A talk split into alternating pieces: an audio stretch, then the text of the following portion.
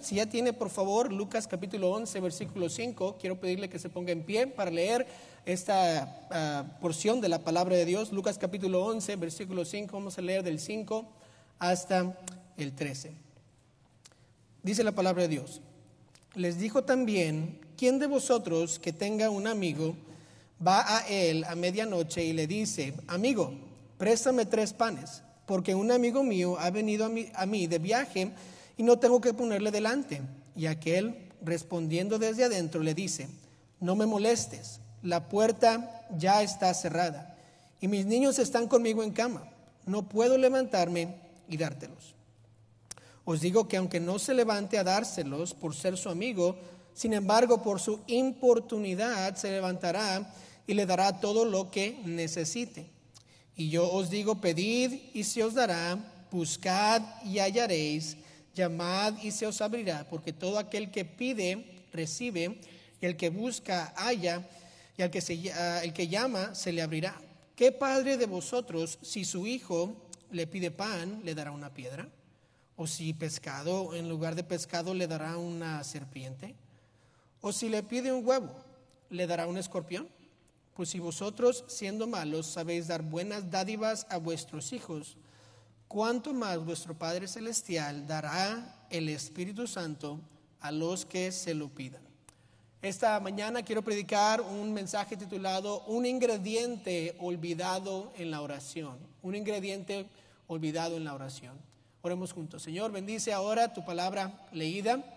Te pido ahora que bendigas la predicación de tu palabra. Ayúdanos a poder enfocarnos en lo que tú tienes para nosotros en este tiempo. Gracias una vez más porque nos permite reunirnos. Te pido ahora que nos cambies y nos ayudes a estar más cerca de ti. Te pido todo esto en nombre de Cristo Jesús. Amén. Pueden tomar su asiento. La oración es uno de los pilares de la vida cristiana. Es interesante que Jesús menciona esta historia acerca del vecino después de que sus discípulos le piden enseñarles a orar. Si nota el versículo 1 de nuestro pasaje, dice, aconteció que estaba Jesús orando en su lugar y cuando terminó, uno de sus discípulos le dijo, Señor, enséñanos a orar como también Juan enseñó a sus discípulos. Los discípulos estaban viendo la vida de Jesús y él estaba orando siempre. Y cuando vio, cuando eh, los discípulos vieron a Jesús orar, dijeron, yo queremos hacer lo que tú estás haciendo, Jesús. Enséñanos. Entonces, si usted lee la historia, Jesús les da, ah, les, les, ayuda, les, ah, les, ayuda a orar, enseñándoles la oración que nosotros conocemos como el Padre Nuestro. Y esta oración solo es un modelo para enseñarnos a nosotros qué son las, las diferentes partes en la oración. Pero después de que les enseña la oración modelo y les dice, esto es como deben orar, les da esta historia. Jesús describe lo que sucede, describe que hay un vecino que recibe visitas a la medianoche y en esos tiempos obviamente no había ah, hoteles como los tenemos ahorita, la gente ah, caminaba, ¿verdad? Viajaba en, tal vez en camello o en burro o hasta caminaba y llegaba cuando llegaba. y cuando llegaron ellos aquí a la, a la casa de este amigo, Ah, pues la costumbre era darles algo de comer, como todos nosotros tenemos por costumbre, ¿verdad? Llega la, abuela, llega el, tío, llega no quien sea, ¿tienes hambre? No, ok, te voy a dar unas tortas de todas maneras, ¿verdad? No importa si dicen que no tienen hambre, si acaban de comer, siempre le damos algo de comer, era lo mismo acá. Y era algo muy malo no darles algo de comer a los que venían ah, con ellos. Entonces, el amigo va con su vecino y le dice, vecino, por favor, necesito tres panes por favor, ayúdame. Y el, y el amigo, el vecino de este señor, pues dice, este, no te puedo dar nada, ya estoy en cama, mis hijos están conmigo, no puedo levantarme. Lo que quería decir es que en esos tiempos la familia se dormía en un cuarto, no había, ¿verdad? El cuarto de Junior, el cuarto de Kevin, el cuarto del papá y la mamá, no, todos tenían un cuarto y todos estaban dormidos ahí. Cuando viene el vecino y le toca y le dice, hey, ábreme que voy, que, que necesito panes, pues él dice, no puedo, ya estamos dormidos. Es una inconveniencia para mí pararme e irme y darte a las cosas que tú necesitas. Después el amigo dice que le sigue tocando. Y la palabra que Jesús usa es la palabra importunencia. Lo que quiere decir es, pero importunidad, que quiere decir que él persistía, que él no paraba de darle, amigo, vecino, por favor, tres panes. Y dice la Biblia en la historia que el vecino no le va a dar los panes porque sea buen amigo o buen vecino o porque sea buena gente, le va a dar los panes para callar al cuate, ¿verdad? Y es como cuando antes de que tal vez uno de ustedes fueron salvos, el, vecino o su amigo, tal vez alguien de su familia le decía, hey, ven a la iglesia, ven a la iglesia, hey, ven a la iglesia, ya cállate, no me voy a la iglesia, ven a la iglesia de todas maneras, ya voy a ir nada más porque me fastidias. Y pum, vino y ahora es salvo, ¿verdad? Esa es la importunidad, esa es la persistencia, es lo que estaba haciendo este amigo, estaba molestándole tanto que dijo, mira, me va, a, levantar a los hijos, van a llorar, este, vamos a tener un mal día, mejor me levanto yo y le doy estos panes para irse. Eso es, esa es la razón que el vecino le dio los panes a su amigo. Y nunca he pensado por qué es que Jesús menciona una historia como esta después de que les enseña a orar a sus discípulos. La palabra importunidad se define así por el diccionario de temas bíblicos, dice esto, es persistencia y audacia en hacer peticiones a Dios en oración y para otra gente y perseverando hasta que se reciba una respuesta favorable. ¿Qué quiere decir importunidad? Persistencia, perseverando hasta que haya una respuesta, continuando, continuando, continuando. Después de darle esta oración modelo, Jesús les da un ingrediente que muchas veces se nos olvida a nosotros como cristianos, la persistencia, el continuar orando. ¿Qué quiere decir Jesús con esto? Nuestras peticiones no deben de ser pedidas una vez solamente. Hay que persistir en lo que pedimos, pedimos al Señor. Si es importante para mí, si es importante para mi familia, si es importante para alguien más, yo debo de entonces persistir o seguir orando por las cosas que están en mi corazón. ¿Cuántas veces, a veces fallamos en continuar pidiéndole al Señor por algo? No, nos damos por vencidos, nos cansamos, nos olvidamos de la importancia de nuestra petición y dejamos de pedir porque ya decimos, pues ya le pedí una vez. Primera Tesalonicenses 5:17 dice fácilmente, orad sin cesar. Pablo dice en 2 Timoteo 1.3, doy gracias a Dios, al cual sirvo desde mis mayores con limpia conciencia, de que sin cesar me acuerdo de ti en mis oraciones noche y día. Pablo hablando a Timoteo le dice, sigo orando por ti. Y oro una y otra vez y sin cesar, oro, oro y oro. Hechos 12.5, así que Pedro estaba custodiado en la cárcel, pero la iglesia hacía sin cesar oración a Dios por él. El patrón de la Biblia y el, y el, mandato, tal vez el ingrediente, un ingrediente muy importante de la oración es esto de la persistencia, el continuar orando, aunque ya hemos orado una, otra, una y otra vez, día tras día, mes tras mes, año por año, el seguir orando. El apóstol Pablo, la iglesia del primer siglo, tenían este ingrediente cuando oraban. Oraban sin cesar, persistían en sus oraciones, continuaban orando uno y otra vez por lo que necesitaban. A veces pensamos que, pensamos esto, ¿verdad? No quiero molestar al Señor, no quiero ah, tal vez ser repetitivo y decir cosas vanas al Señor, quiero ser genuino en mi oración. Y, eso es algo que, se nos viene a la mente. Muchos de nosotros venimos de, culturas católicas y este, siempre se nos pedía hacer eso. Mateo 6, 7 lo dice así, llorando no uséis vanas repeticiones como los gentiles que piensan que por sus palabrerías serán oídos. Y nosotros venimos de una cultura donde pensamos, pues no, no, puedo repetir tanto, ¿verdad? Porque eso es lo que hacían los católicos. Ah, no, quiero, ah, no quiero ser repetitivo, no quiero nada más ser tener palabrerías en mi oración, por eso no repito las oraciones. La persistencia es muy diferente de palabrerías o van las repeticiones. Van las repeticiones y, o, o, palabrerías es algo que digo que está vacío. Algo que digo porque me dijeron decirlo, no porque viene de mi corazón. Ah, no tiene honestidad, no hay, no hay significado en lo que digo, solo lo digo porque me lo han pedido decir eso es una vana repetición, algo que no tiene, no, no tiene base, ¿verdad? Por eso que cuando una persona es salva se le dice, cree en tu corazón y confesa con tu boca. Porque no importa lo que uno dice si es que no lo cree en uno en el corazón. Igual en la oración, si yo estoy nada más diciendo palabras, este me hago palabrerías, repito vanamente, pero si viene de un corazón sincero, estoy persistiendo en mi oración.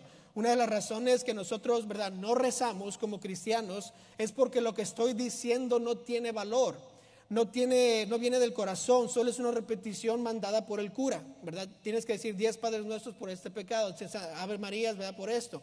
Y eso se lo, lo dice uno solo porque me han pedido decirlo, no porque lo creo yo de corazón. La persistencia es cuando yo le pido a Dios continuamente y conscientemente algo que es muy importante para mí. Y se lo pido una y otra vez y otra vez y otra vez. Cuando estamos pidiendo por la salvación de nuestros hijos, no pedimos por su salvación solamente una vez. Yo cada noche que voy a orar con mis hijas, hasta las dos más chiquitas, las tres más chiquitas, ah, oro por su salvación. Y lo digo creyendo que ellas van a ser salvas y, y, pidiéndole a Dios que las salve en una temprana edad. Y lo hago casi todas las noches. Hay noches que no puedo, pero cuando puedo voy y lo hago y oramos por la salvación de mis hijas que no son salvas. La salvación de un esposo tal vez, hermano. De eso uno puede repetir esa oración mucho viene de un corazón sincero, viene de una, ah, de, una petición que es algo muy importante para mí, que no estoy repitiendo vanamente ciertas cosas, estoy pidiéndole a Dios una y otra vez. Que Dios provea para mi hogar es algo que puedo pedir siempre, que no es, que no puedo, no es una vana repetición, viene de un corazón que sí desea ver a Dios proveer por mi familia, que Dios sea real en mi vida. Esas son buenas oraciones. Traer a la persona adecuada para casarse es algo que todos los solteros, jóvenes y padres que tienen hijos deben estar pidiendo siempre. Señor, trae esta persona adecuada a la, a la vida de mis hijos. Señor, por favor, enséñame cuál persona es la que debo de casarme. Paciencia. Cuando pido por paciencia la puedo repetir. Señor, dame paciencia. Necesito paciencia con mis hijas. Soy, soy impaciente, Señor, ayúdame aquí. Sabiduría. Señor, dame sabiduría el día de hoy para poder agradarte a ti, poder guiar a mi familia como debo. Señor, dame de nuevo para poder testificar de ti. Señor, necesito tu poder el día de hoy. Ayúdame. El día de hoy, ayúdame. Señor, dame la oportunidad para testificar a mi compañero de trabajo. Señor, voy a visitar a mi mamá, por favor, dame la oportunidad de testificarle. Señor, dame la oportunidad en Vallarta, en Walmart, donde sea que estoy, de testificarle a alguien. Señor, dame la oportunidad de darle un tratado a alguien. Esas oraciones que, que oramos una y otra vez son persistencia, no son vanas repeticiones, no son solamente palabrerías. Son oraciones que debemos de repetir y seguir y pedir una y otra vez hasta que Dios nos conteste. Hay muchas cosas que son importantes, que requieren persistencia, y solo porque le pido a Dios una vez, no significa que ya no puedo pedirle otra vez. Hasta que Dios no me diga que no, yo puedo continuar y pidiéndole por esa cosa que tanto deseo, por esa persona que tanto amo, por ese anhelo que yo tengo en mi corazón. Yo le puedo seguir pidiendo una y una y otra vez. Entonces, ¿Cómo está su persistencia en la oración? ¿Acaso ha dejado de orar después de una vez, dos veces, tres veces por aquello que ama tanto? ¿Por aquello que es tan importante a su vida? ¿O ha continuado? ¿O ha persistido? Pues esta mañana quiero hablar de cómo podemos orar siendo persistentes. ¿Cómo es que puedo yo seguir pidiéndole a Dios una y otra vez en mi oración. Y vamos a ver tres características de una oración persistente. Quiero que vaya, vaya por favor al versículo número 10 de su pasaje. Y la primera característica es el pedir. La primera característica es el pedir. No es el versículo 9, perdón, versículo 9. Y yo os digo, pedid y se os dará. Buscad y hallaréis. Llamad y se os abrirá. Porque todo aquel que pide, recibe. Y el que busca, haya y al que llama se le abrirá. Notó que el resultado siempre viene después de la acción. Aquí en este pasaje, estos dos versículos, el Señor nos da tres verbos y después tres resultados de esos verbos. Dice pedir y va a recibir, buscar y va a hallar, llamar y va a abrir. Jesús aquí está conectando ah, la acción ah, con el resultado de cada acción, dando a entender que si queremos recibir algo de Dios, necesitamos pedírselo. Qué básico, dice hermano, qué básico. Sí, es muy básico, pero Dios no escribió esto aquí en la Biblia porque es básico. Lo escribió porque nosotros no lo hacemos. Dios no desperdicia palabras en la palabra de Dios. No escribió algo básico porque ya todos no sabemos lo que debemos hacer. Lo escribió porque usted y yo necesitamos ser recordados que tengo que pedirle al Señor. Tengo que, tengo que rogarle a Él por lo que yo quiero. Jesús le está diciendo a sus discípulos que practiquen la acción de pedir cuando oren, si no, nunca van a recibir nada. No es solo, Señor, que estás en los cielos, bendito, bendito tus, uh, tu, nombre y todo eso, y amén, y ya. No, no, hay que, a veces hay que pedir. Nunca va a haber un resultado si no hay una acción, y nuestra acción es el pedir. Gálatas 6, 9, no nos cansemos pues de hacer bien, uh, porque a su tiempo cegaremos si no desmayamos. Hay que continuar haciendo lo bueno para poder cosechar cosas buenas. Yo me acuerdo hace ah, unos ah, nueve años ya, nueve años y medio tal vez, me acuerdo pedirle la primera cita a mi esposa. Este, este lunes pasado este, cumplimos siete años de estar casados y hace nueve años, más o menos en abril, fuimos, fue nuestra primera cita. Yo me acuerdo muy bien cómo le pedí que fuéramos a nuestra primera cita. Aquí estamos en el colegio de West Coast Baptist College. Y cuando era tiempo de Sadie Hawkins, Sadie Hawkins es una actividad en donde las, eh, las mujeres le piden a los hombres ser sus citas. Entonces las, las, muchachas tienen la oportunidad una vez al año a pedirle, ¿verdad? A decirle, ven conmigo. Este, y, y esa, es, la actividad. Las mujeres le piden. Entonces nos vimos, ¿verdad? Ahí en, la, en el, uh, yendo de, por ahí le dije, eh, ¿vas a ir mañana? No, este, nadie, me ha dicho que sí. Le he pedido a dos cuates y no me han dicho que nada. Ay, bueno, está bien. Bueno, nos vemos. ¿Y tú vas a ir? No, yo no voy a ir. Tampoco nadie me ha pedido. Ok. Y nos fuimos a nuestros lugares. Y luego dije, qué bruto, ¿verdad? luego me di vuelta y dije, bueno, pues ella no tiene, yo no tengo, no me pidió. Eh, ¿por qué no? Y pum, y me fui. y dije, Rachel, Rachel, y ella se da vuelta y nos vemos otra vez. ¿Y qué, qué quieres? Este, quería ver si querías entonces, si no tienes nada con quien ir, yo no tengo nada con quien ir, ¿por qué no vamos juntos mañana, perdón, a la actividad? Y me dice, eh, está bien.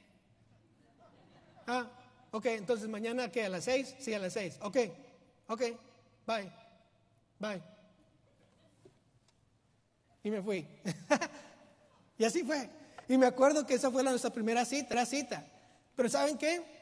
le tuve yo que pedir para que fuéramos a la cita. traté de ser bien, este, ¿cómo se dice? Bien obvio, ¿verdad? Yo no tengo nadie con quien ir. ¿Tú tampoco? Ah, ¿de ver? ¿No vas a pedir? Ah, bueno.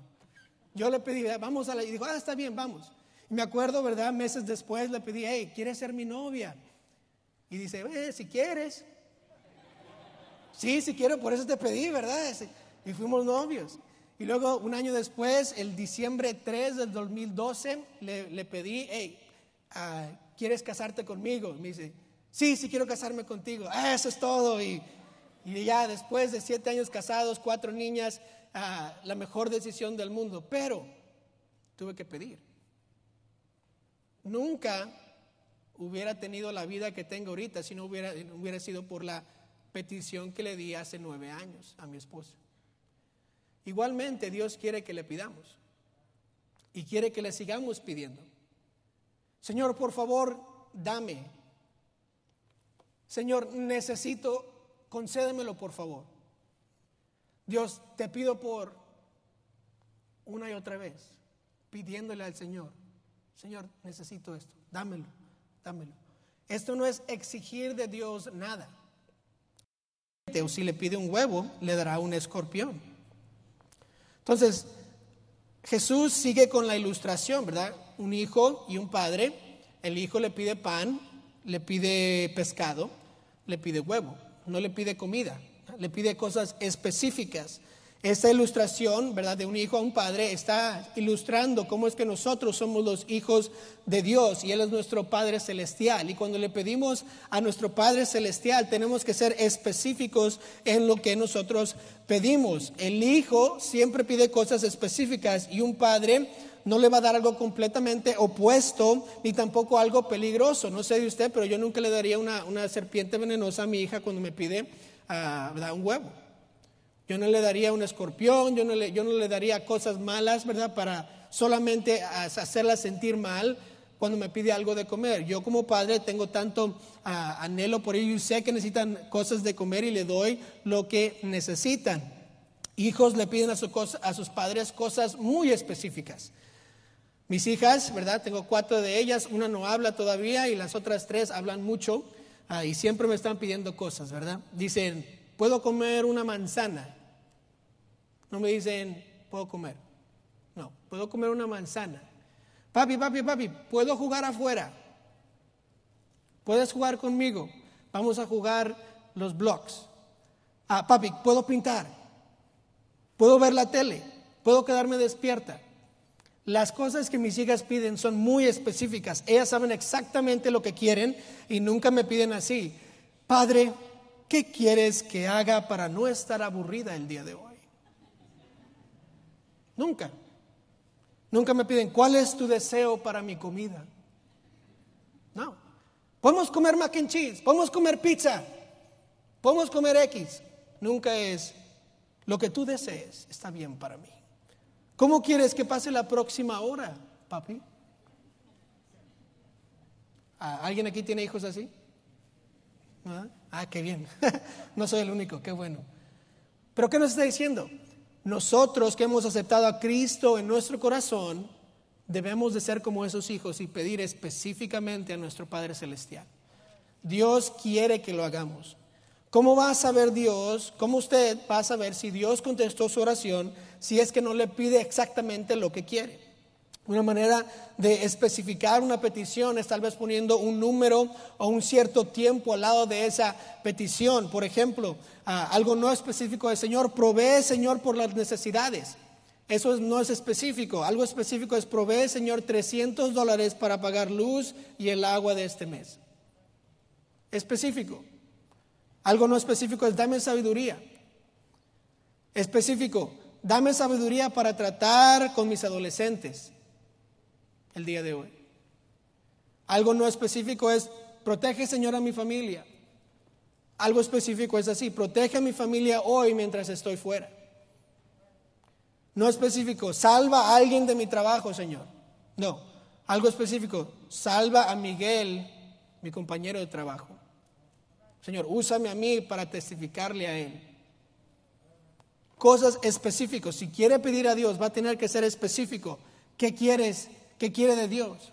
Sea específico y pídaselo a Dios. Que nos lleva a la tercera característica de una oración persistente, que es confiando.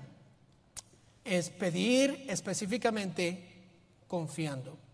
Versículo 13, note. Pues si vosotros, siendo malos, sabéis dar buenas dádivas a vuestros hijos, ¿cuánto más vuestro Padre Celestial dará el Espíritu Santo a los que se lo pidan? ¿Notó el contraste? Nos dice que nosotros, siendo malos, que tenemos pecado en nuestro corazón, que no somos ah, buenos a menos de que tengamos a Cristo, ¿verdad? Que estamos siguiendo las cosas de Dios, le damos buenas cosas a nuestros hijos. ¿Qué tanto más le va a dar a Dios a usted buenas cosas? Que Dios es bueno. Salmo 34, 8, gustad y ved que es bueno Jehová. Dichoso el hombre que confía en él. Salmo 100, versículo 5, porque Jehová es bueno, para siempre es su misericordia. Dios es un Dios bueno. Desde la creación vemos que todo lo que creó Dios fue bueno. Las cosas que Él tiene para nosotros son buenas. Esas comparaciones entre el hombre y Dios nos ayudan a entender que los regalos de Dios hacia nosotros, las respuestas de la oración que nosotros le damos a Dios, siempre van a ser buenas y beneficiosas para nuestros hijos. Hay que aclarar algo. Dios no le dará buenas dádivas, ah, perdón, Dios nos dará buenas dádivas, no lo que queremos a veces. Hay veces que lo que queremos y le pedimos a Dios no es bueno. Y por eso hay que confiar en Él. Porque tal vez yo lo estoy pidiendo a Dios por un vehículo y Él no me da el que yo quiero. Tal vez nada más me da una chatarra. Y si Dios me la dio, me proveyó mi vehículo, pero no me dio el que yo quería. El 2020, sí, que tiene, que tiene todo electrónico. No, ten este, del, de 1994. Ok. Pero si Dios no me da lo que yo quiero específicamente, no significa que Dios no es bueno. Dios me va a dar las cosas buenas para mí. Si, y si no es bueno para nosotros, ¿verdad? Lo que le estoy pidiendo a Dios y Dios no me lo da, entonces debo de confiar que Dios sabe más que yo, que Dios es más sabio que yo, que yo estoy bajo su, su control y su, y su cuidado. Él nos ama, hermanos, mucho más de lo que nosotros nos imaginamos. Y no nos dará algo que nos perjudicará en la vida cristiana. Él nos amó tanto que mandó hasta su Hijo Jesús a morir por nosotros en la cruz y, tomar nuestro lugar, pagar por nuestros pecados. Entonces, ¿por qué nos daría cosas que tienen el potencial de desviarnos de sus caminos? Pues no lo haría. ¿Por qué? Porque nos ama. Y cuando estamos pidiéndole a Dios y tal vez Él no nos da lo que nosotros exactamente le pedimos, no significa que Dios no es bueno y que no nos está dando buenas cosas. Dios nos da lo que es bueno. Tengo que confiar en Dios. Yo tengo que pedirle específicamente confiando. Y si no me da lo que yo quiero, está bien. ¿Por qué? Porque yo confío en Él, que Él es soberano, que Él me ama más a mí que yo a mí mismo, que Él sabe lo que es mejor para mi vida y tengo que confiar. Salmo 84, 11 dice, porque sol y escudo es Jehová Dios, gracia y gloria dará Jehová, no te no quitará el bien a los que andan en integridad. Jeremías 29:11, porque yo sé los pensamientos que tengo acerca de vosotros, dice Jehová, pensamientos de paz y no de mal, para darnos el fin que esperáis. Dios tiene pensamientos de paz y pensamientos buenos para usted y para mí. Y cuando Dios contesta con un no a mi oración, significa que Dios me ama. Significa que es bueno para mí. No lo tengo que entender, tengo que confiar. Tengo que pedir confiando. Antes de que ah, le pidiera a mi esposa que fuéramos novios, yo estaba pidiéndole a Dios específicamente a que me guiara a buscar la persona que iba a ser mi esposa.